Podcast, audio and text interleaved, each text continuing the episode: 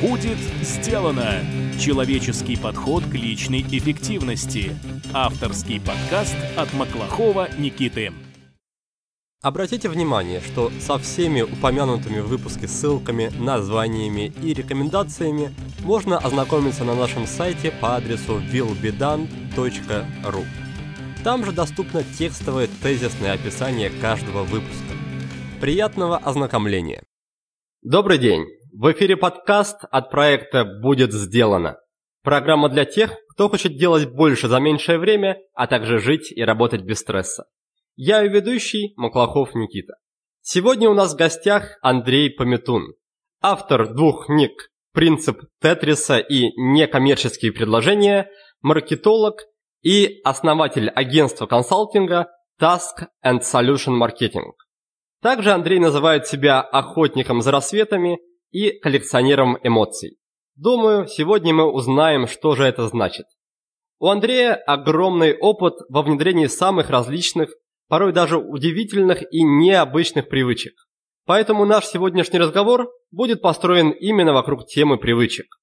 Поговорим о том, какие они бывают, как их легко и безболезненно внедрять в жизнь, и, конечно же, о том, как они могут помочь в вопросе повышения качества жизни.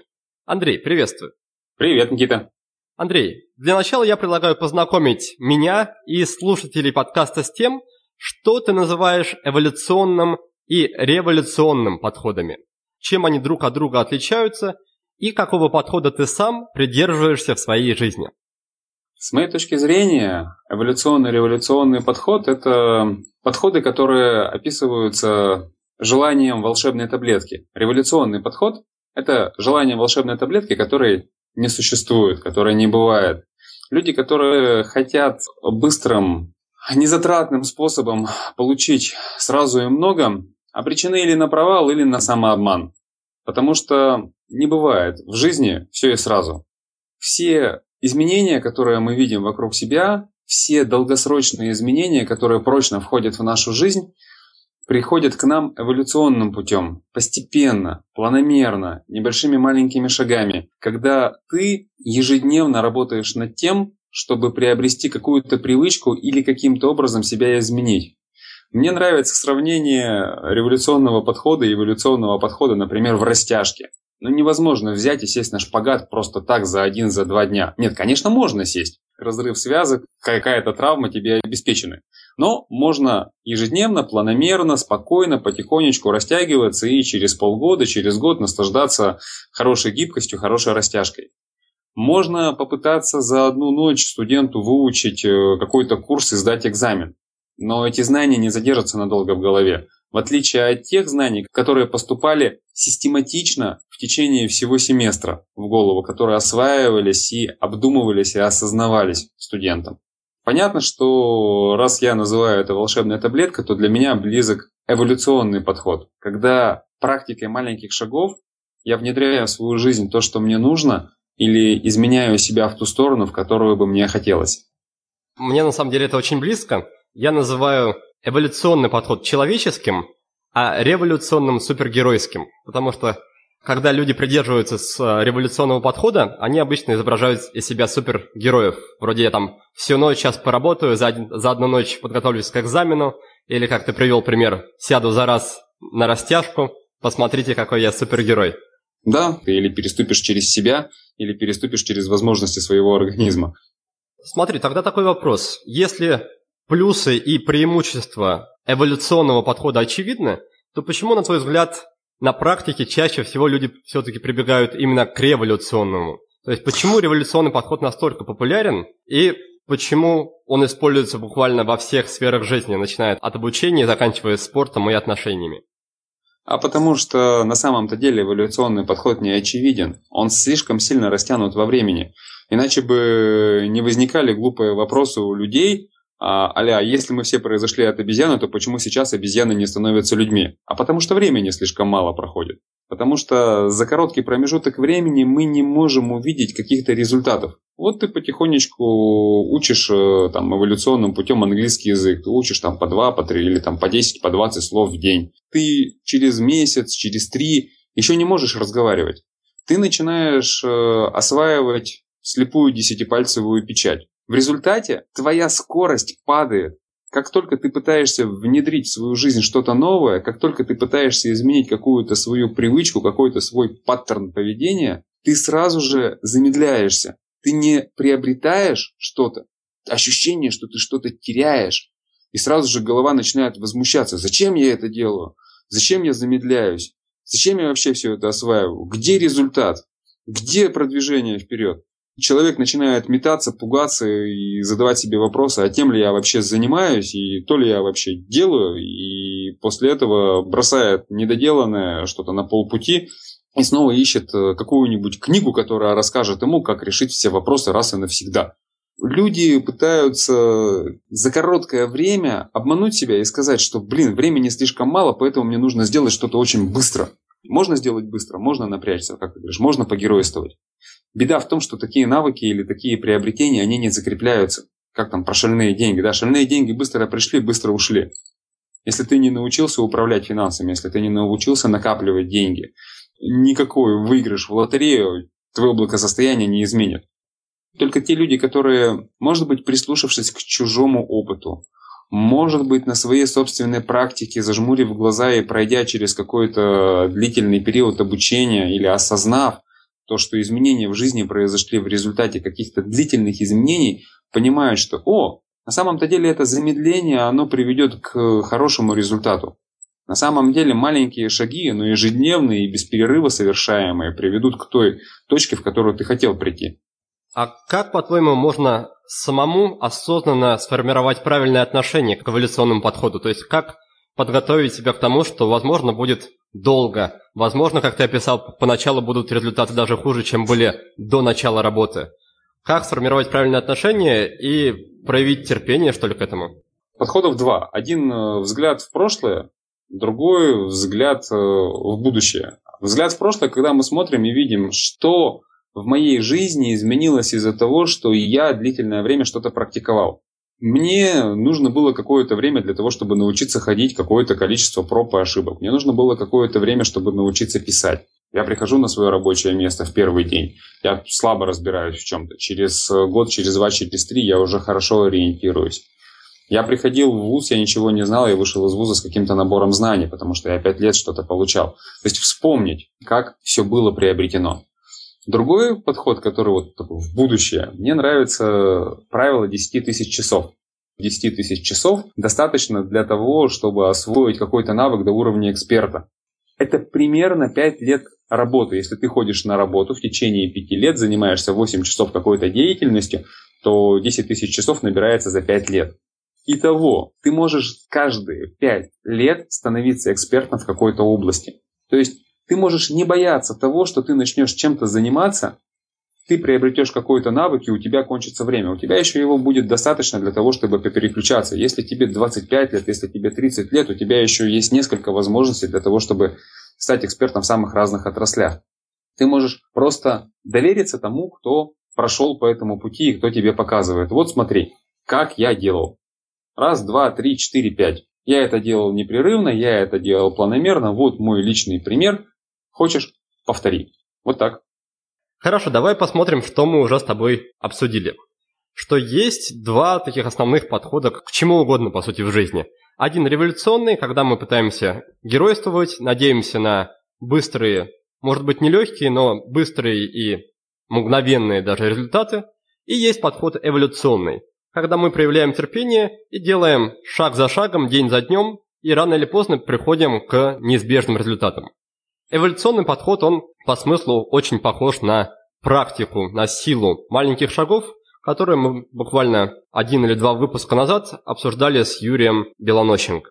Так что, друзья, если хотите поглубже в эту тему погрузиться, я вам советую этот выпуск или прослушать, или переслушать. Почему же в нашей жизни вокруг нас очень часто практикуется именно революционный подход? Да потому что он не требует особой дисциплины и не требует особого терпения. Людям гораздо проще напрячься сильно, но один раз, чем по чуть-чуть, но на протяжении долгого времени.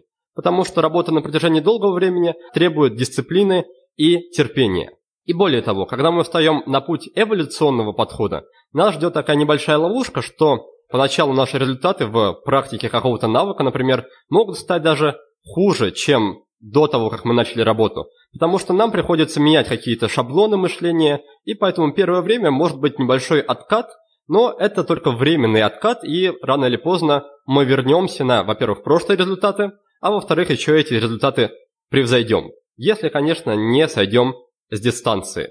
И чтобы сформировать правильное отношение к эволюционному подходу, Андрей рекомендует один из двух вариантов. Или практиковать взгляд в прошлое, это когда мы вспоминаем, что в нашей жизни случилось хорошее, чему мы научились, когда практиковали что-то на протяжении долгого времени. Или второй вариант – это взгляд в будущее, когда мы вспоминаем знаменитое правило про 10 тысяч часов, что если ты посвящаешь чему-то 10 тысяч часов осознанной, внимательной, концентрированной работы, то это неизбежно приведет к тому, что ты станешь экспертом в этой области. Андрей, ты с этим согласен? Да, вполне. Еще есть одно э, сравнение, которое мне пришло, пока ты подводил итоги. Это работа в зоне комфорта или вне зоны комфорта. Геройский способ, когда мы пытаемся выйти из зоны комфорта своей, преодолеть какой-то участок дискомфортного состояния, быстро перебежать его, перемучиться для того, чтобы достичь чего-то, что находится за пределами. Видел же, да, эту знаменитую картинку в интернете, которая гуляет? Ваша зона комфорта вот тут, а вот здесь вот подалеко от нее маленький кусочек, то, чего вы хотите достичь. Эволюционный подход – это работа внутри своей зоны комфорта, благодаря которой ты ее постепенно начинаешь расширять до того момента, пока эта зона комфорта не захватит тот самый участок желаемого. Мало того, что она захватит этот участок желаемого, так она еще захватит и десяток других частей, о которых ты даже не подозревал. Вот чем хороший эволюционный подход и почему стоит задуматься о том, чтобы не гоняться за какими-то отдельными целями по-быстрому, а взять и поработать над собой, над своими способностями, над своими возможностями, которые эти цели просто-напросто поглотят. Да, отличное сравнение. Андрей, смотри, ты чуть раньше упомянул, что люди часто боятся, что им не хватит времени глобально на что-то, что там за всю жизнь они не успеют получить результатов. Но ведь такая же проблема есть и локально, то есть люди не понимают, откуда взять время, там, не знаю, 5-10 минут в день на практику, ну, например, той же зарядки. Так вот, вопрос к тебе. Расскажи, как, по твоему мнению, найти, выделить время на практику, там, привычек, на практику вот этих маленьких шагов, которые неизбежно через месяц или год приведут к каким-то достойным результатам? Где взять на это время в нашей суетливой жизни? Одну из больших проблем, которую я заметил за собой, когда внедрял различные привычки и различные правила, это старые привычки. Старые паттерны поведения, старые какие-то шаблоны, в рамках которых ты живешь. Ты настолько захвачен какой-то деятельностью бываешь или настолько захвачен каким-то процессом, что просто-напросто не успеваешь использовать небольшие вот эти вот пятиминутки, про которые ты запомнил. Ты не успеваешь переключаться, у тебя коробка переключения передачи внимания слишком медленная тебе нужно время для того, чтобы выйти из какого-то режима деятельности, выйти из какого-то мыслительного процесса для того, чтобы переключиться на другой процесс. И у некоторых людей эти как раз выходы и переключения занимают те самые минуты драгоценные. То есть ты что-то ожидаешь, и у тебя внезапно появилось три минуты. Но к чему человек готов за эти три минуты? Он не готов быстро переключиться, например, на то, чтобы почитать книгу или выполнить какие-то упражнения в смартфоне по английскому. Он не готов переключиться для того, чтобы быстро написать какую-то смс или записочку своему близкому человеку. Просто включает ленту социальной сети и три минуты тупит ленту, вместо того, чтобы взять и прочитать какой-нибудь кейс по работе. У него нет готовых ссылок, по которым переходить. И вот эта вот неготовность использовать небольшие промежутки – это первая большущая проблема, по которой эти промежутки не используются. Но если ты научился это делать, если ты к этому подготовился, то ты обнаруживаешь, что в твоем дне огромное количество пустоты. Сделать мозг своим союзником. Научиться внедрять в жизнь любые привычки без срывов и насилия над собой. Вот этому и посвящена моя новая обучающая программа «Игра в привычки». Если научиться правильно обращаться с привычками, то они могут стать мощнейшим инструментом для получения выдающихся результатов в жизни – Подумайте сами.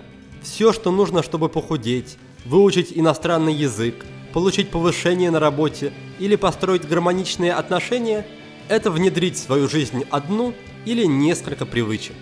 Проблема заключается в том, что чаще всего люди подходят к работе над привычками не с той стороны. Пытаются внедрить их с помощью мотивации или с помощью жесткой дисциплины. И каждый раз это заканчивается одинаково – срывом. Но есть и другой подход – без ежовых рукавиц и без насилия над собой. И что самое приятное, этот подход дает гарантированные результаты. Любая привычка встраивается в жизнь легко и безболезненно. Если вы хотите освоить такой подход, если вам интересно получить технологию для внедрения абсолютно любой привычки, то добро пожаловать в игру. Более подробная информация есть на нашем сайте willbedone.ru Мне нравится сравнивать день с э, губкой с поролоновой. Когда ты возьмешь на одну ладошку поролоновую губку размером с кирпич, а на другую ладошку возьмешь кирпич, ты понимаешь, что у них разный вес, хотя форма и размер одинаковые. И вот точно так же наш день пока как губка. В ней огромное количество мелких пузырьков времени пустых, которые ты не используешь. Пока ты перемещаешься в лифте, пока ты ждешь заказа в кафе, пока ты поднимаешься по лестнице, пока ты по городу идешь из точки А в точку Б или едешь из точки А в точку Б, пока ты кого-то ждешь, пока загружается программа, пока закипит чайник, с ума сойти, сколько времени улетает в пустоту вообще.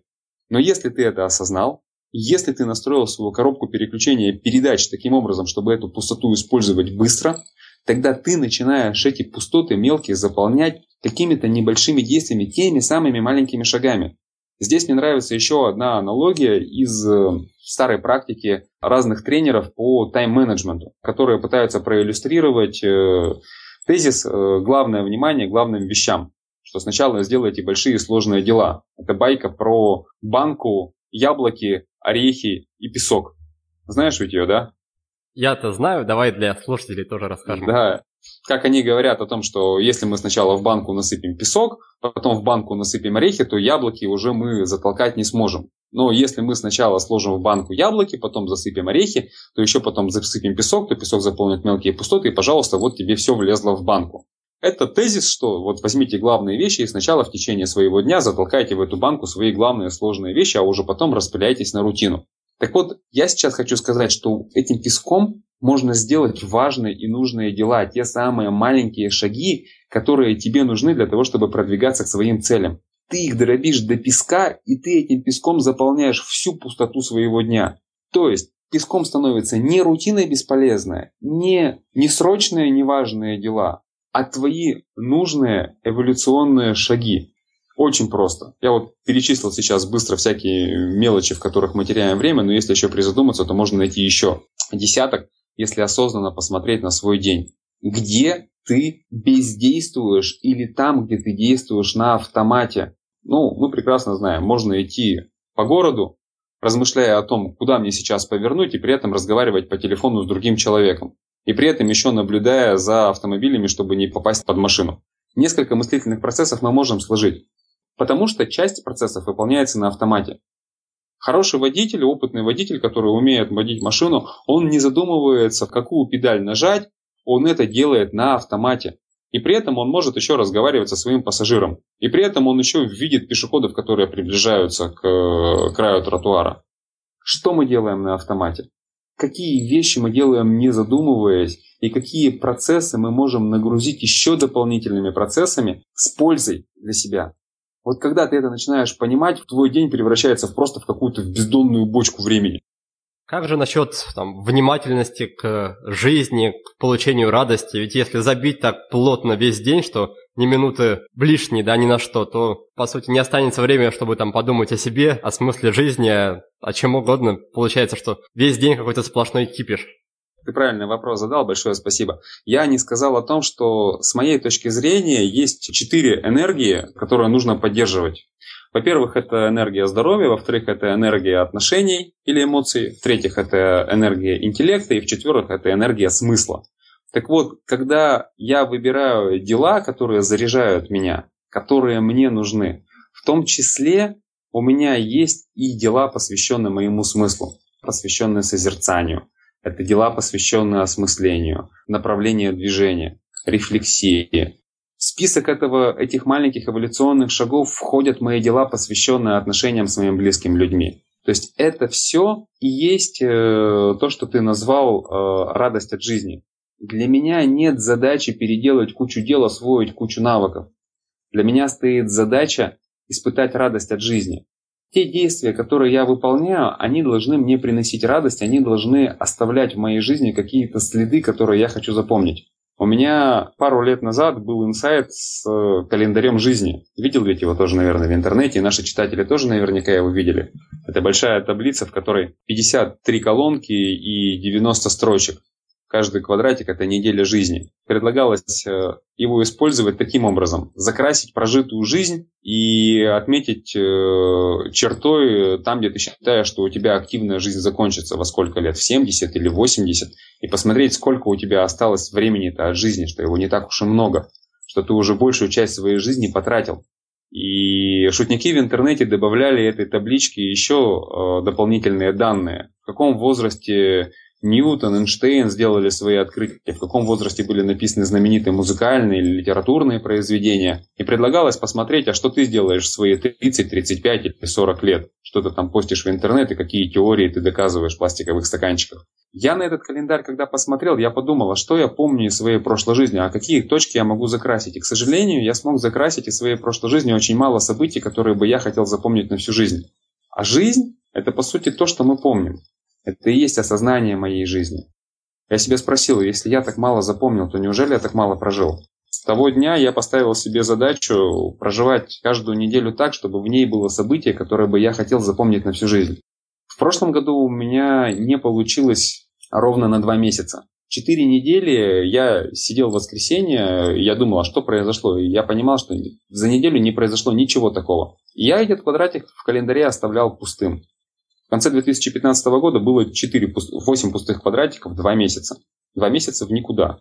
В этом году у меня получилось, почти уже получилось заполнить э, этот календарь жизни непрерывно за 2016 год, чем я очень горжусь. И это как раз вот те вещи, про которые ты и спросил. А как же радоваться жизни? А как же не забыть о том, что жизнь нужно проживать и прочувствовать, а не только пробегать в разных делах? К этому, кстати, есть еще один момент, который бы мне хотелось отметить. О том, что у нас очень низкая скорость восприятия. Мы не умеем быстро воспринимать и быстро осознавать происходящее вокруг нас. Этим навыком хорошо владеют люди, обладающие скоронавыками, как их называет Олег Брагинский. Скорочтением, например, или стенографией. Когда ты, глядя то же самое количество времени, что и другой человек на какой-то объект, успеваешь увидеть больше, успеваешь осознать больше. Задача одного из коронавыков – это развить скорость восприятия. Когда ты успеваешь осознать большее количество происходящего вокруг тебя. Не только услышать и воспринять их, что делает подсознание, или что делает вообще внимание или наше эмоциональное мышление, а еще и осознать это, зафиксировать и прочувствовать. Классно, думаю, что можно опять подводить итоги, потому что мыслей ценных ты донес очень много. Итак, что я услышал? То, что в течение дня мы часто бываем очень погружены в работу, но при этом часто возникают у нас переключения. Например, переключения между задачами или переключения, когда мы едем в лифте или стоим в пробке. Но из-за того, что люди заранее не готовы, заранее не планируют, как использовать эти переключения, то они используют переключения самым обычно неинтересным и бесполезным образом, то есть заходят, например, в социальные сети или делают что-то похожее, не слишком приносящее пользу. Поэтому, если заранее подготовиться, если заранее продумать список тех действий, которыми мы хотим заполнить такие приключения, то мы обнаружим, что в течение дня у нас на самом деле есть дополнительный час или два, которые мы можем спокойно посвятить как раз вот этой практике наших привычек, практике тех действий, которые принесут пользу в долгосрочной перспективе. И здесь Андрей, как и гости одного из наших предыдущих выпусков Елена Клишина, сравнивает день с губкой. То есть губка – это нечто такое, в чем много пустоты, что можно заполнить дополнительно. Поэтому если воспринимать день как такую губку, можно понять, что в нашем дне много таких дырочек, которые можно использовать гораздо более эффективно, чем мы сейчас используем. Поэтому можно составить список небольших действий, которые мы будем делать во время таких переключений, и постепенно начинать заполнять так называемую пустоту дня.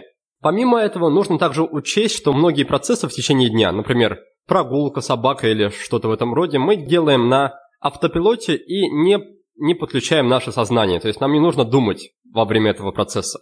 Поэтому такие процессы можно тоже дополнительно нагрузить чем-то полезным и интересным для нас. Но при этом не стоит думать, что мы пытаемся как-то превратить себя в роботов, каждую секунду нервничаем, спрашиваем себя, а насколько эффективно я использую эту секунду. Нет, такого нет, потому что все практики можно отнести к одной из четырех сфер. Это здоровье, отношения, интеллект и смысл. Поэтому, если мы будем комбинировать практики и брать их из различных четырех сфер, то мы будем получать от этого, во-первых, удовольствие, во-вторых, пользу, и в-третьих, будем чувствовать, что в нашей жизни есть много радости, и учиться эту радость, как мы помним, учиться замечать радость – это очень важный навык. И также Андрей рассказал про интересный инструмент, такой отчасти мотивационный, это календарь жизни. Обычная такая табличка, в которой каждая клетка обозначает одну неделю жизни.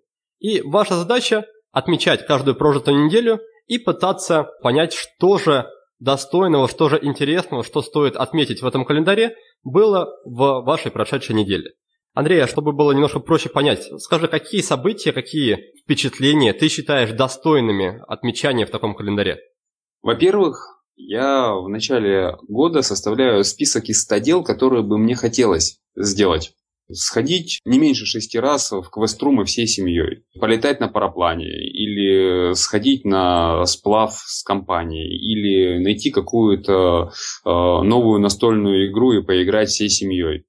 Вот такие вот дела я для себя записываю в начале года, а потом, когда планирую неделю, я смотрю, у какого из дел есть возможность на этой неделе для того, чтобы его выполнить. Сюда же попадают всякие неожиданные события, те, которые из ряда вон выходящие, ну, то, что случается не, далеко не каждый день или не каждый месяц. Э, поездки в какие-то новые места. Я обратил внимание, что по большей части за этот год у меня в список попадают или запланированные дела, или дела, связанные с семьей или с времяпровождением вместе с семьей. То, что радует меня больше всего. Отличная идея со списком из 100 дел. Надо взять себе на заметку. Давай тогда вернемся к разговору о привычных действиях, которыми мы заполняем губку нашего дня. Ты отметил, значит, что действия можно разбить по четырем сферам. Здоровье, отношения, интеллект и смысл. Можешь рассказать на своем примере, какие обычно ты действия практикуешь в течение дня из разных сфер? Которые прямо сейчас практикую. У меня есть табличка, называется она «Плотный месяц». Это тоже такая матрица, очень похожая на матрицу из приложения Momentum, когда есть список привычек и даты. И ты просто квадратиками закрашиваешь квадратики э, тех дней, в которые ты эту привычку практиковал.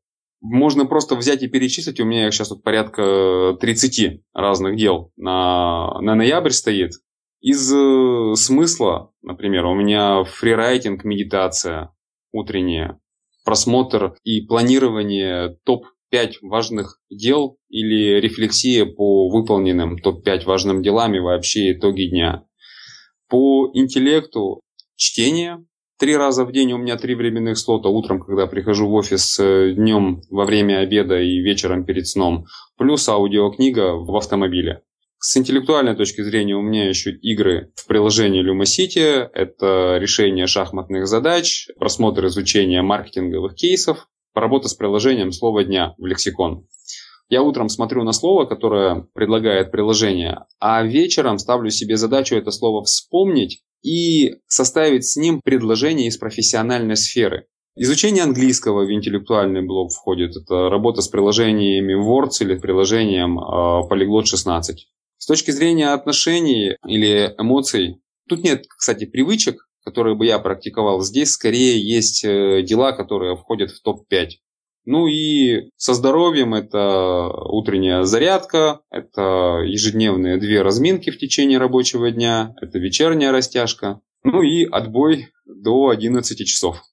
Я живу на 13 этаже и сейчас э, каждый день хожу только пешком. Офис у меня находится в семиэтажном здании. Я выхожу регулярно из-за стола и поднимаюсь пешком на седьмой этаж. Одна из хороших привычек, которая у меня была, это чтение сыну вслух по вечерам. Вплоть до 14 лет это была наша ежедневная традиция, я ему постоянно читал. У нас все это закончилось уже Стивеном Кингом, а до этого мы перечитали всего Жюля Верна, всего Кира Булычева, всего Крапивина. Не говоря уж там про детские сказки, с которых мы начинали. Там, с четырех лет, по-моему, мы с ним начали читать. Маленькие привычки такие, которые, например, я замечал за собой, которые мне не нравились. Такие как отказ от кофе, например. Поддержание осанки за столом. Я заметил, что, например, я сутулюсь и наклоняюсь близко к тарелке, хотя стоило бы там, выпрямить спину. Интересное правило, которое я для себя внедрял, это правило 30 секунд, которое мне нужно было запомнить. Когда тебе после любого информационного обмена, как я это называю, книга, статья, разговор, консультация, курс, лекция, выделяешь себе 30 секунд для того, чтобы зафиксировать главную мысль или главную идею информационного блока, который ты получил, чтобы у тебя это не ушло впустую. Я заканчиваю свое 10 или 15-минутное чтение обязательно каким-то выводом, а вот что я из этого вынес, что я из этого использую, что я превращу в какую-то задачу, что я превращу в тему для поста в блоге. Вот, я думаю, наверное, уже хватит перечислять, это и так уже много всего. Да, я думаю, что у слушателей уже создается впечатление, что у нас в гостях очередной сверхчеловек. Да ладно. Я еще не стал пугать про цифробуквенные коды и про запоминание лиц. До этого доходить не будем. И mm-hmm. я хотел тебя немножко перебить и увести немножко обратно к вопросу о губке дня, потому что у меня появилось острое желание напомнить нашим слушателям, что если вы хотите получить больше возможностей для практики привычек в течение дня, пожалуйста, используйте систему Помодора. Это просто идеальный вариант как раз для нашего обсуждения. Потому что вы не только начинаете работать эффективнее, то есть выполнять больше работы за день, но и у вас появляются после каждых 25 минут работы 5 минут, которые вы можете потратить на полезные для себя действия. И за день у вас накопится, ну там уже только за счет практики помодоро уже час, который вы спокойно потратите именно на практике. Вот это тот рецепт, который, мне кажется, может использовать каждый даже кто считает себя очень там, загруженным, перегруженным. Дорогой мой слушатель, я очень благодарен тебе, что ты проводишь время в обществе меня и моих гостей. На подготовку каждого выпуска мы тратим десятки часов. И я хочу, чтобы ты знал, что затратив всего лишь 2-3 минуты, ты можешь внести огромную лепту в развитие этого подкаста. Способов для этого существует множество.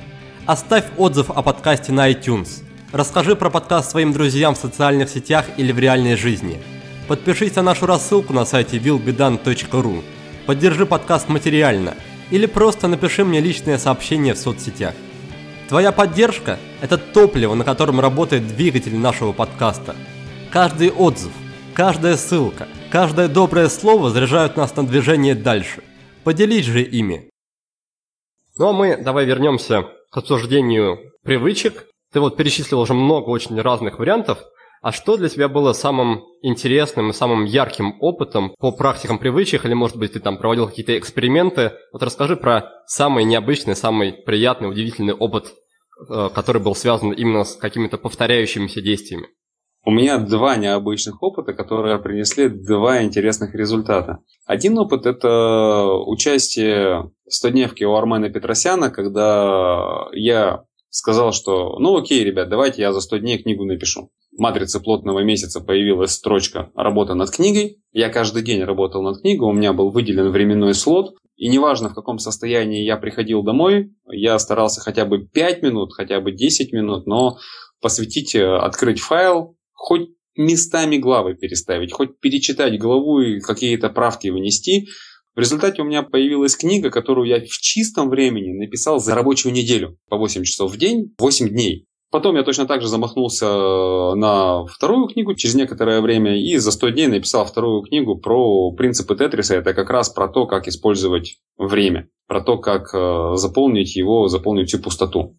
В общем, у меня получилось, что я за 365 дней написал две книги. Два раза по 100 дней. Это опыт работы с привычками, с ежедневными действиями, которые принесли мне два результата, которым многие люди идут годами и никак не могут приступить к написанию книги, например. А второй опыт для меня был очень удивительным и интересным, когда я в мае решил рано утром встать и сфотографировать с балкона рассвет. Это было где-то около половины шестого утра. Я встал, вышел, сфотографировал, выложил в Facebook, ну, как обычно, получил свои лайки, а у меня еще подписана соседка на Facebook. И говорят, о, завтра возьмешь с собой? Ну, выходи, давай завтра сфотографируем. На следующий день сфотографировали второй рассвет. Тут люди уже видят два подряд, спрашивают, а сколько собрался сфотографировать? Кто-то там пять, кто-то говорит десять. Я говорю, ну а почему бы сто рассветов не сфотографировать? Сто рассветов, ты представляешь себе сто раз встать рано утром. Учитывая то, что в Перми самый ранний рассвет это без 15,4. И я стал фотографировать рассветы. Я каждое утро вставал на 2 минуты раньше. Каждый день солнце восходит на 2 минуты раньше или осенью заходит на 2 минуты позже, на 2-3 минуты позже.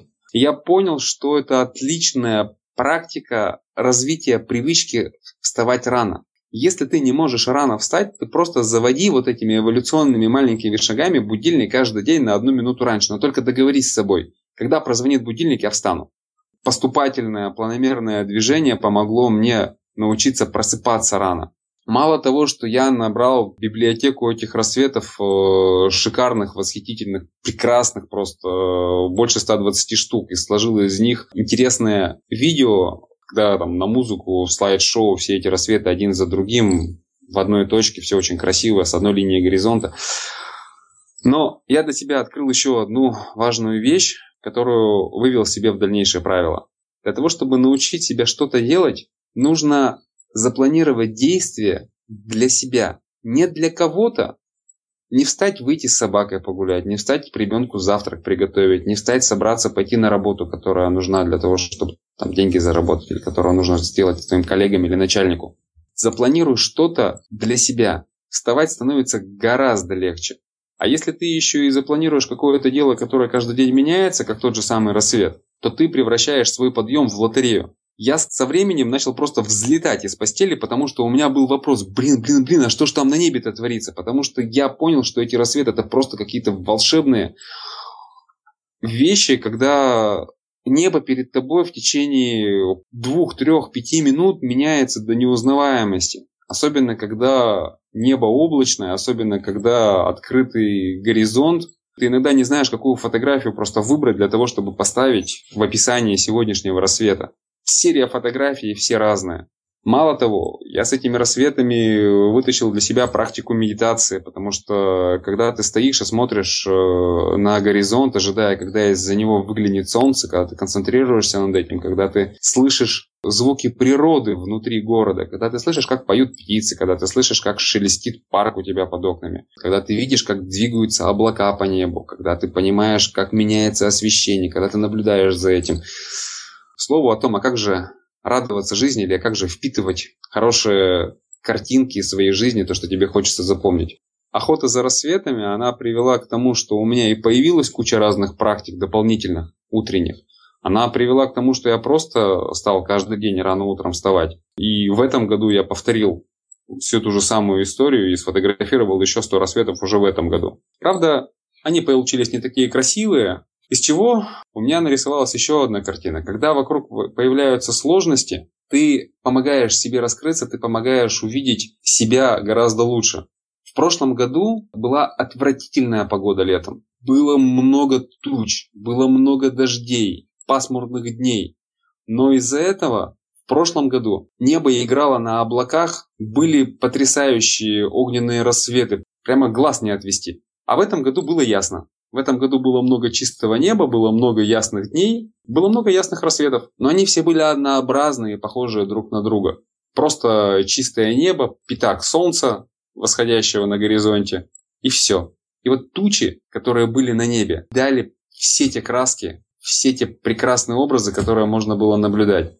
Все те сложности, все те трудности, которые встают перед нами, это те препятствия, это тот экран, на котором мы можем проявить себя, показать, на что мы на самом деле способны. Вот так.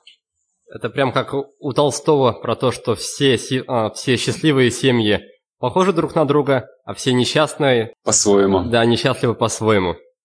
Интересная очень мысль. И в очередной раз предлагаю тогда подвести небольшие итоги. Сейчас у нас было очень много конкретики, очень много примеров. Андрей с нами поделился примерами своих практик из разных сфер. Из сферы смысла, из духовной сферы Андрей практикует периодически фрирайтинг, медитацию, планирование наиболее важных дел на день, на неделю, на месяц, рефлексию планирования, то есть анализ и подведение итогов. Дальше из сферы интеллекта, из сферы ума. Там у Андрея есть чтение трижды в день. Когда нет возможности читать, допустим, в дороге, это аудиокнига. Дальше интеллектуальные игры Lumosity. Я сейчас, кстати, играю в, по сути, такое же приложение, только называется по-другому Меморада. Тоже очень увлекательная, хорошая штука.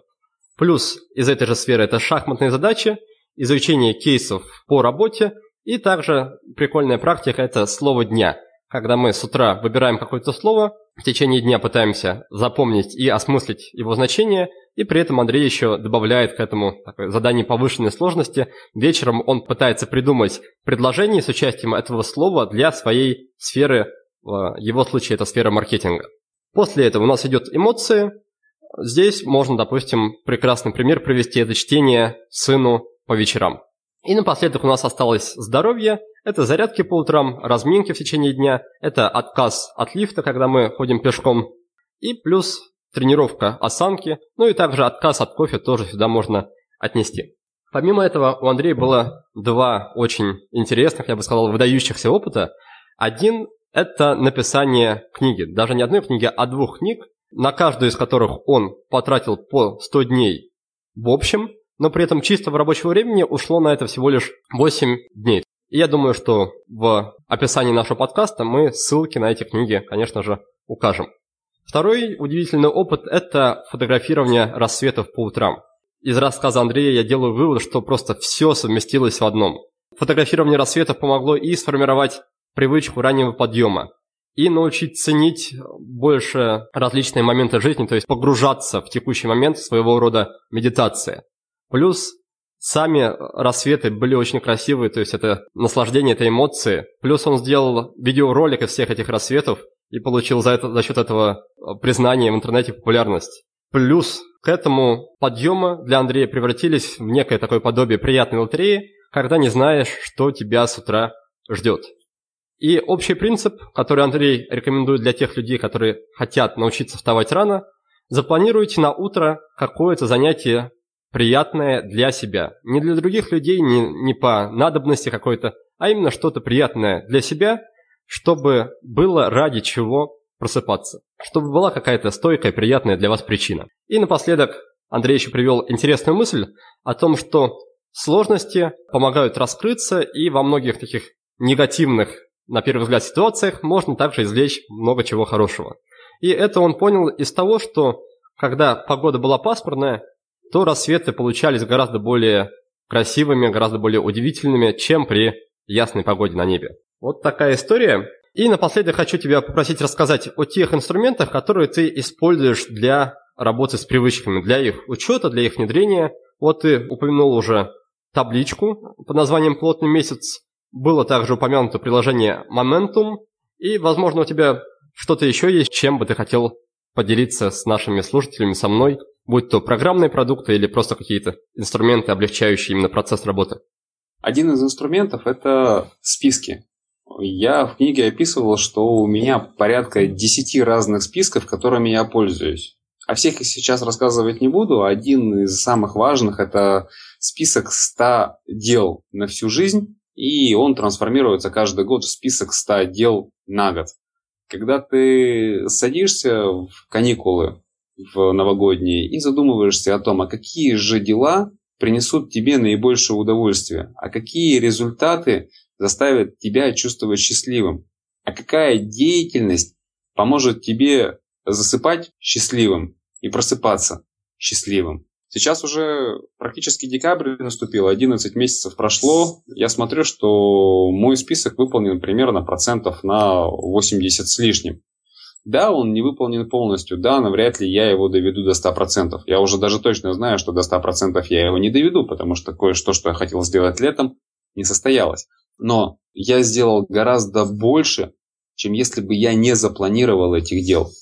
Во всех списках и во всех планах мне очень нравится установка, что список это всего лишь вероятность какая-то, что ты сделаешь дело. Если ты запланируешь, то это произойдет с какой-то вероятностью, процентов на 10, 20, 30, 50. Но если ты не запланируешь, то этого не произойдет с вероятностью 100%. Из той матрицы, про которую ты сейчас вспомнил, матрица плотного месяца, ее дополняет еще матрица плотного года. Есть ежедневные дела, которые ты делаешь, стараешься делать каждый день. А есть э, дела, которые я стараюсь набрать количественно. В этом году у меня в планах было, например, пробежать 300 километров на лыжах, проплыть 100 километров в бассейне. Я запланировал себе пробежать 200 километров, но перевыполнил планы, пробежал 600 километров, да еще и марафон в этом году. Из количественных дел можно запланировать количество прочитанных книг, которые хотелось бы освоить. Я понял в прошлом году, что у меня очень мало художественной литературы и записал, что надо бы добавить хотя бы десяток классических произведений. Но только когда я начал читать классическую литературу, я понял, что все мои навыки скорочтения в классической литературе нафиг не нужны. Классику нельзя читать скорочтениями. Мне пришлось отключить все навыки, отключить артикуляцию и наоборот медленно проговаривать слова, которые прописывал автор для того, чтобы прочувствовать на вкус все то, что он хотел вложить. Вот, это список плотного года, где порядка тоже двух десятков задач, которые я измеряю в количестве сделанном.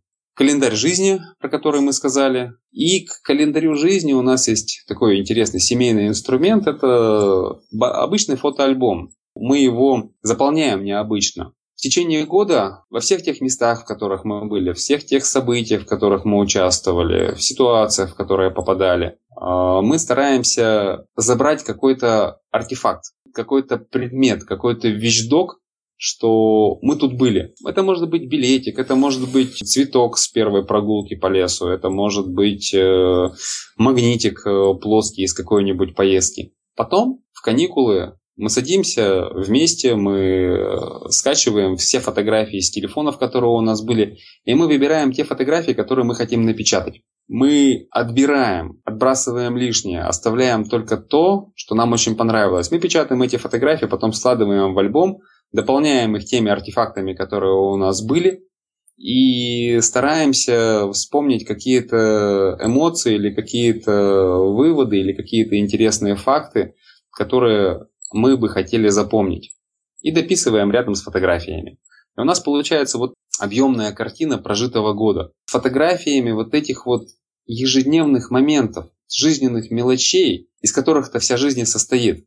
В этом еще мне помогает одна секунда каждый день. Приложение в телефоне, которое из всех твоих видеозаписей дня позволяет выбрать только одну секунду.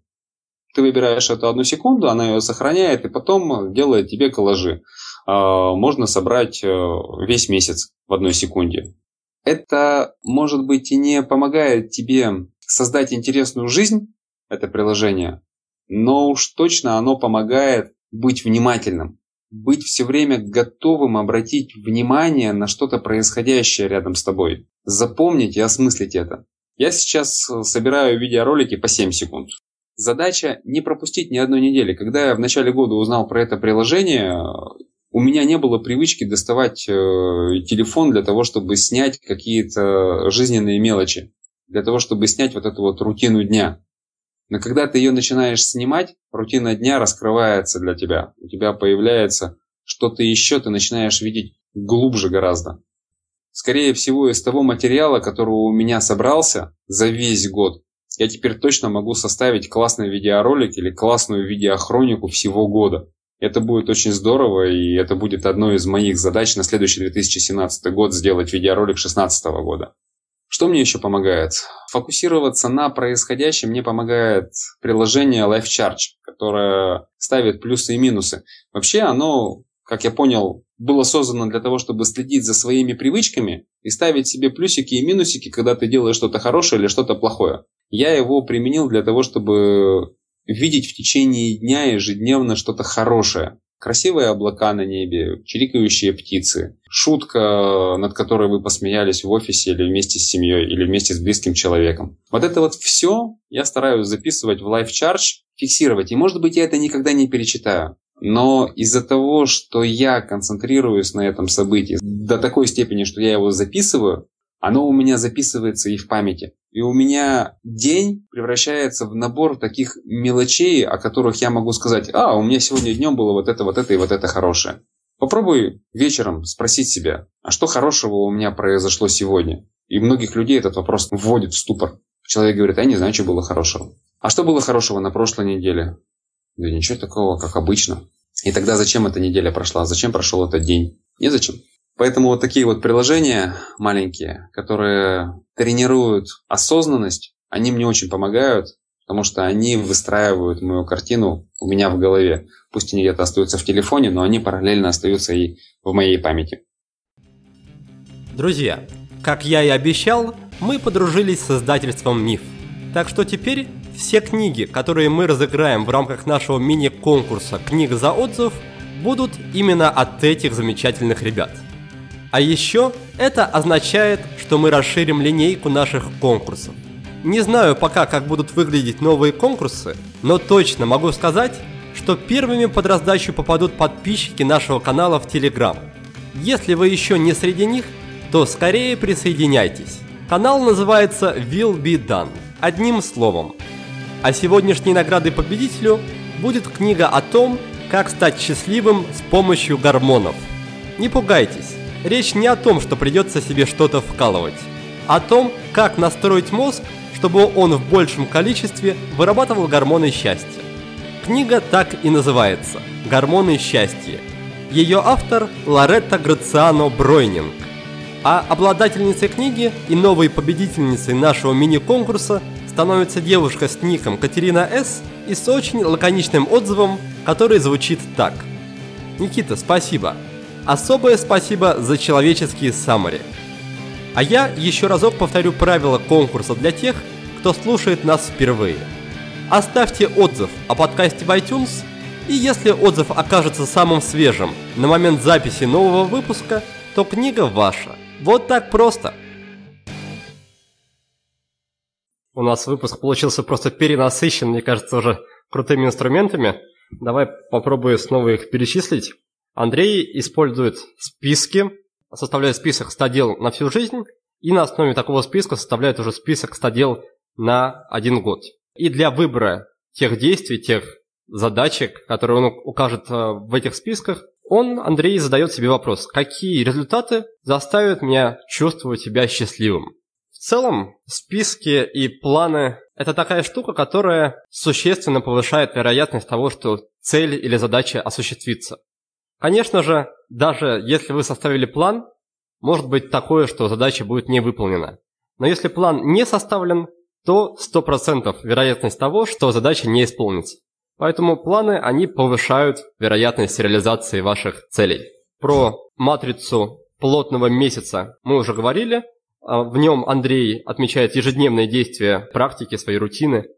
Также у него есть матрица плотного года, где он фиксирует прогресс по своим количественным целям. Дальше инструмент, который мы уже обсуждали, это календарь жизни, календарь разбитый по неделям, когда мы отмечаем каждой неделе какое-то яркое событие. Помимо этого, у Андрея в семье есть крутая традиция вести фотоальбом с артефактами. Помимо этого, из приложения Андрей использует программу под названием, на русский ее можно перевести как «Неделя за 7 секунд». Суть ее в том, что на протяжении дня мы снимаем короткие видеоролики, буквально по секунде, и с помощью этого приложения в конце недели составляем ролик из 7 секунд, который будет напоминать нам о событиях всей недели. Такая практика, она повышает осознанность и, как сказал Андрей, помогает раскрываться рутине дня. То есть мы начинаем обращать внимание на те события, которые происходят в течение дня, и уделять им просто большее, большее внимание. И на основе этого в дальнейшем можно составить видеохронику месяца или даже видеохронику целого года. И напоследок также Андрей предложил использовать приложение Live Charge, которое позволяет вам отмечать, как ваше состояние, например, настроение, эмоциональное состояние, изменялось под действием каких-то факторов. Случилось что-то хорошее, вы это записали, там, увидели, что птички поют, пометили. И в конце дня вы можете отследить, какие события и каким образом влияют на ваше состояние. Андрей использует это приложение просто для фиксации маленьких радостей в течение дня, чтобы в конце дня можно было ответить быстро и четко на вопрос, что же хорошего было в этом дне, ради чего он был прожит. Ну что, наш подкаст постепенно подходит к концу, И напоследок рубрика, регулярная рубрика, которая состоит сразу из трех вопросов. В этой рубрике я спрашиваю, выпытываю даже у гостей лучшую книгу, лучший сервис и лучшую привычку. Тебе, наверное, будет очень непросто, потому что сервисами и привычками ты поделился с нами сегодня в большом объеме. Вот, возможно, ты выделишь как раз, чтобы было слушателям проще что-то выбрать, что, с чего-то начать, выберешь по одному сервису и по одной привычке из перечисленных, и вот так вот отметишь их. Давай начнем с книги, чтобы было проще. А можно я три книги порекомендую? Конечно, пожалуйста. Первая книга, если вы ее не читали, то «Семь навыков высокоэффективных людей». Она все-таки должна быть в библиотеке образованного человека, потому что принципы, о которых рассказывает Стивен Кови, принципы личной победы над собой и принципы общественной победы, они работают. Для многих людей, кто уже прошел какое-то развитие, эта книга ничего нового не расскажет, она, в общем-то, будет из разряда капитан очевидность. Но это очень полезно. Вторая и третья книги, которые бы я хотел порекомендовать, они касаются взаимоотношений между людьми. Мы живем в обществе. Эмоции, которые мы получаем, это прежде всего эмоции от взаимодействия или с окружающей средой, но по большей части с людьми то, как мы взаимодействуем с другими людьми, то, какой след оставляет это взаимодействие в нас, внутри, и потом определяет то, как мы себя будем чувствовать. Если мы хотим чувствовать себя счастливыми, нам нужно учиться общаться. Две книги. «Я слышу вас насквозь», и вторая книга – это «Сила эмпатии». Это книги о том, как понимать других людей. Это книги о том, как научиться общаться с другими людьми. Это книги, как научиться, не теряя себя, понимать других не отказываясь от своей точки зрения, вставать на точку зрения другого человека. Как стать человеком, про которого другие люди говорят? Он меня понимает. Эти книги очень сильно помогут. Отлично, с книгами мы разобрались. Давай перейдем тогда к привычке. Могу предположить, что это будет привычка встречать рассветы. Я прав? Нет, я хотел дать более простую задачу, а той, которую не сказал. Это привычка создавать привычки. У нас ведь э, привычки не формируются не потому, что мы не хотим их сформировать. У нас нет привычки создавать привычки. Так вот, чтобы они появились, заведите себе в течение дня абсолютно элементарные дела, которые вы сможете сделать по своей команде, но они у вас не займут никакого, никаких усилий. Что это может быть? Например, вы хотите научиться делать зарядку, но почему-то вот э, не получается. Окей, заведите себе дело. Встали из кровати, сделали одно приседание. Только после этого можете идти дальше. Но делайте, пожалуйста, это приседание каждый раз после подъема, без перерыва, каждый день.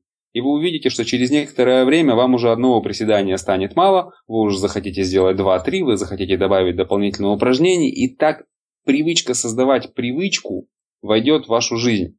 Вы хотите, например, научить себя читать регулярно. Окей, заведите себе привычку открывать книгу хотя бы.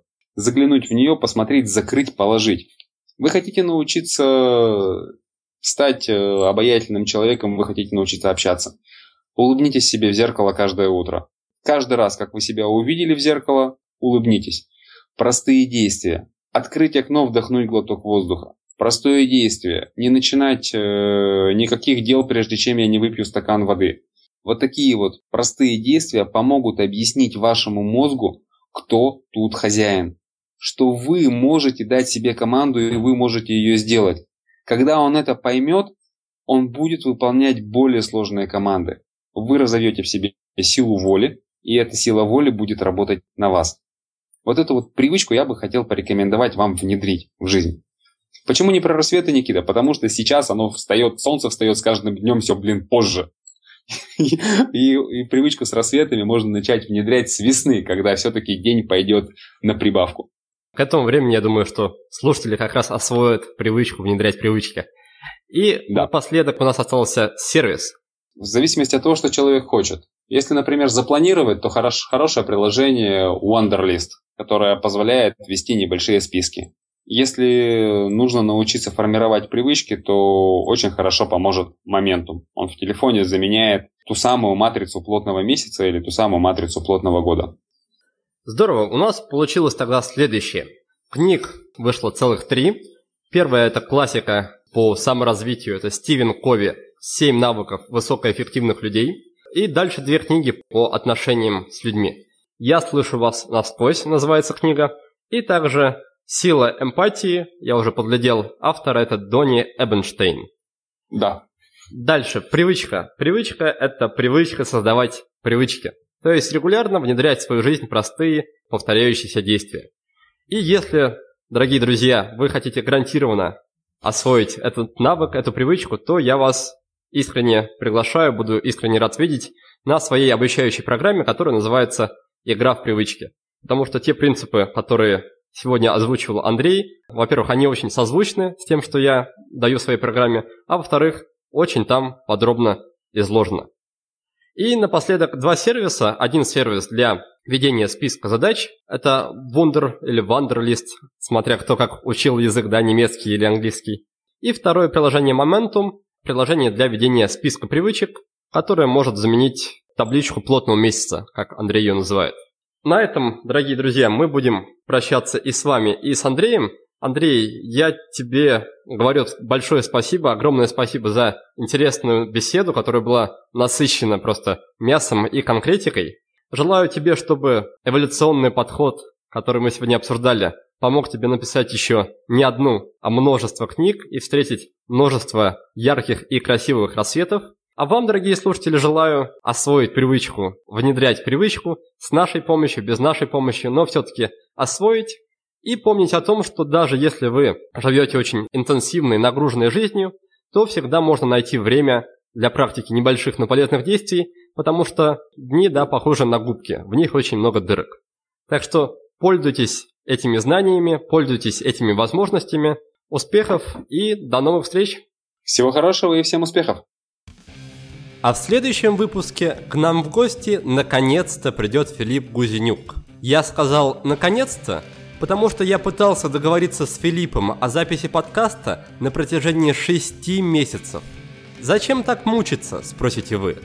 Дело в том, что есть одна область личной эффективности, на которую мало кто обращает внимание и которая при этом дает невероятные результаты. Речь сейчас о так называемом состоянии потока.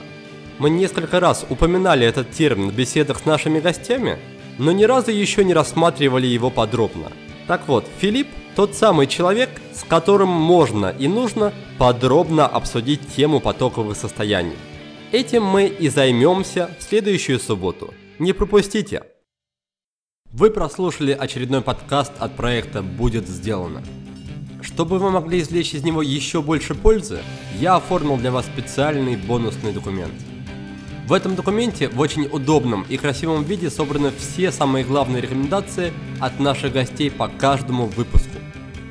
Напишите нам пару приятных слов на странице подкаста в iTunes или опубликуйте ссылку на подкаст на своей странице в любой из социальных сетей, а после этого напишите мне в личные сообщения или на почту, и я буду рад отправить вам этот бонусный документ. Также не стесняйтесь присылать мне свою обратную связь, вопросы, идеи и комментарии – а я, в свою очередь, приложу все усилия к тому, чтобы каждый выпуск был интереснее и насыщеннее предыдущего. Оставайтесь с нами, и все самое важное в жизни будет сделано.